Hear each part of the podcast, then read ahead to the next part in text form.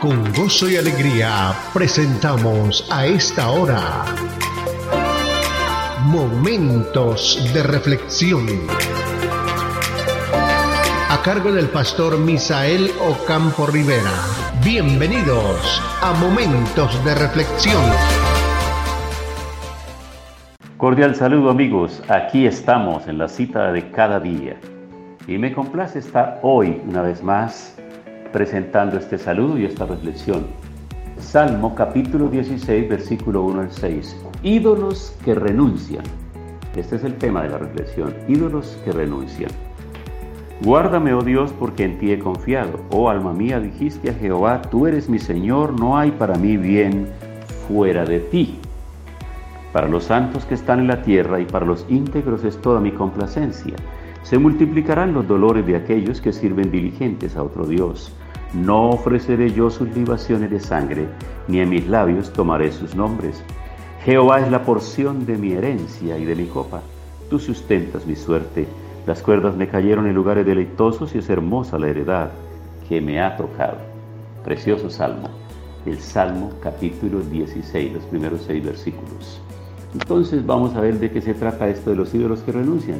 Quizá no creamos en aquellos seres divinos de belleza, placer, riqueza o fertilidad, pero todos vivimos por algo y si vivimos por algo o amamos ese algo por encima de Dios mismo, entonces somos culpables.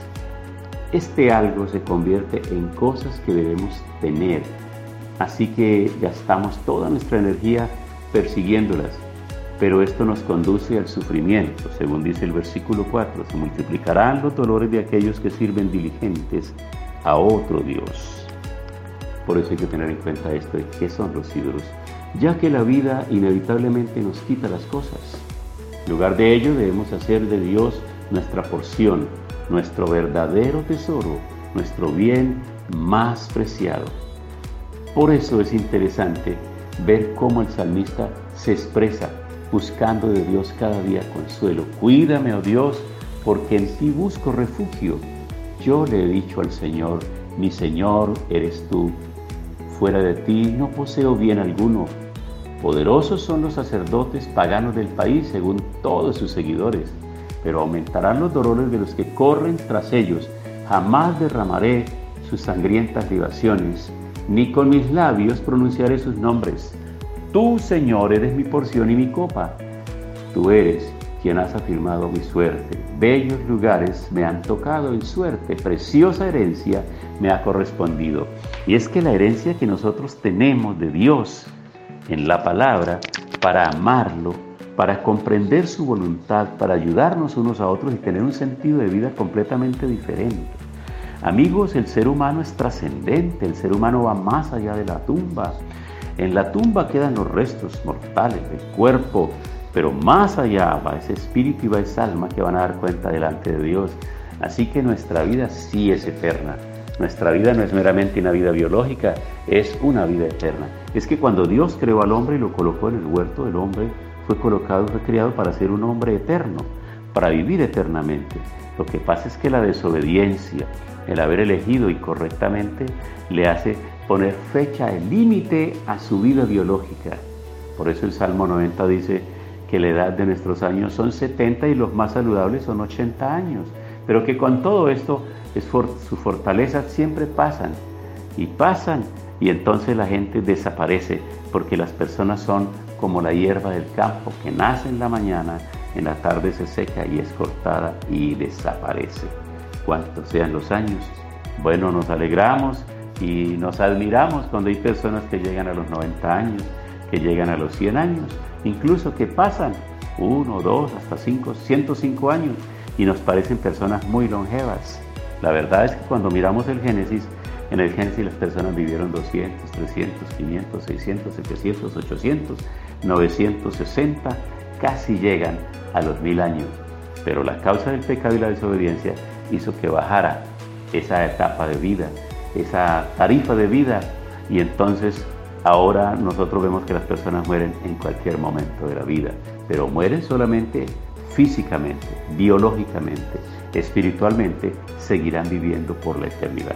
Por eso es importante tener en cuenta este salmo, porque los ídolos que renuncian, los ídolos que hay en el corazón de las personas, son las mismas personas, no son las imágenes necesariamente, porque muchas personas han entendido esto, no, ya no tienen imágenes, ya ellos no tienen imágenes de lo que se llamaban los santos, pero tienen ídolos, que ídolos pueden ser deportistas, pueden ser personas de la farándula, puede ser el padre, puede ser la madre, puede ser la novia, puede ser la esposa, el esposo, o incluso puede ser él mismo, ese narcisista que se ama tanto a sí mismo, que se mira, se observa, se alaba y se considera pues un dios. Ella que se considera una princesa, ella que se considera una mujer supremamente hermosa, linda, una mujer por la que todos los hombres se mueren cuando la ven pasar. Ella puede ser su propio ídolo para sí misma, ese narcisismo, ese amor propio que se siente hacia cada uno, que cada uno puede sentir por sí mismo, podría llegar a colocarlo en primer lugar. Y todo eso tiene que desaparecer de nuestra vida porque el primer lugar siempre debe ser para Dios. Eso dice el primer mandamiento, amar a Dios sobre todas las cosas. Así que amigos, en el día de hoy vamos a revisarnos. ¿Qué ídolos tenemos todavía nosotros? En cuanto a personas, en cuanto a imágenes, en cuanto a actitudes, en cuanto a pensamientos, en cuanto a prioridades en la vida. Porque las prioridades, dependiendo de cómo las ordenemos, la que coloquemos de primera, ordenará a todas las demás. Acompáñeme en el día de hoy hacer esta oración que es muy interesante porque tenemos que renunciar a aquello que no agrada a Dios y que le está quitando el lugar a Él. Padre, hoy por la palabra entendemos que hay ídolos que tienen que renunciar, que tienen que desaparecer de nosotros. Hay ídolos que tienen que irse de nuestra mente y de nuestro corazón, de nuestra devoción y de nuestro comportamiento. Por eso en el día de hoy venimos delante de ti para pedirte perdón.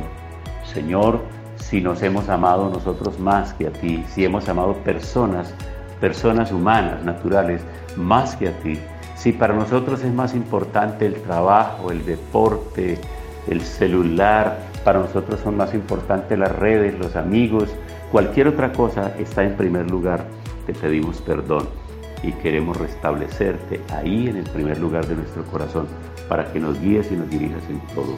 En el nombre de Cristo Jesús. Amén. Pasó nuestra cita diaria. Momentos de reflexión. Momentos de reflexión. Si este tema y la oración han sido de bendición, compártalo con sus contactos para que ellos también sean edificados.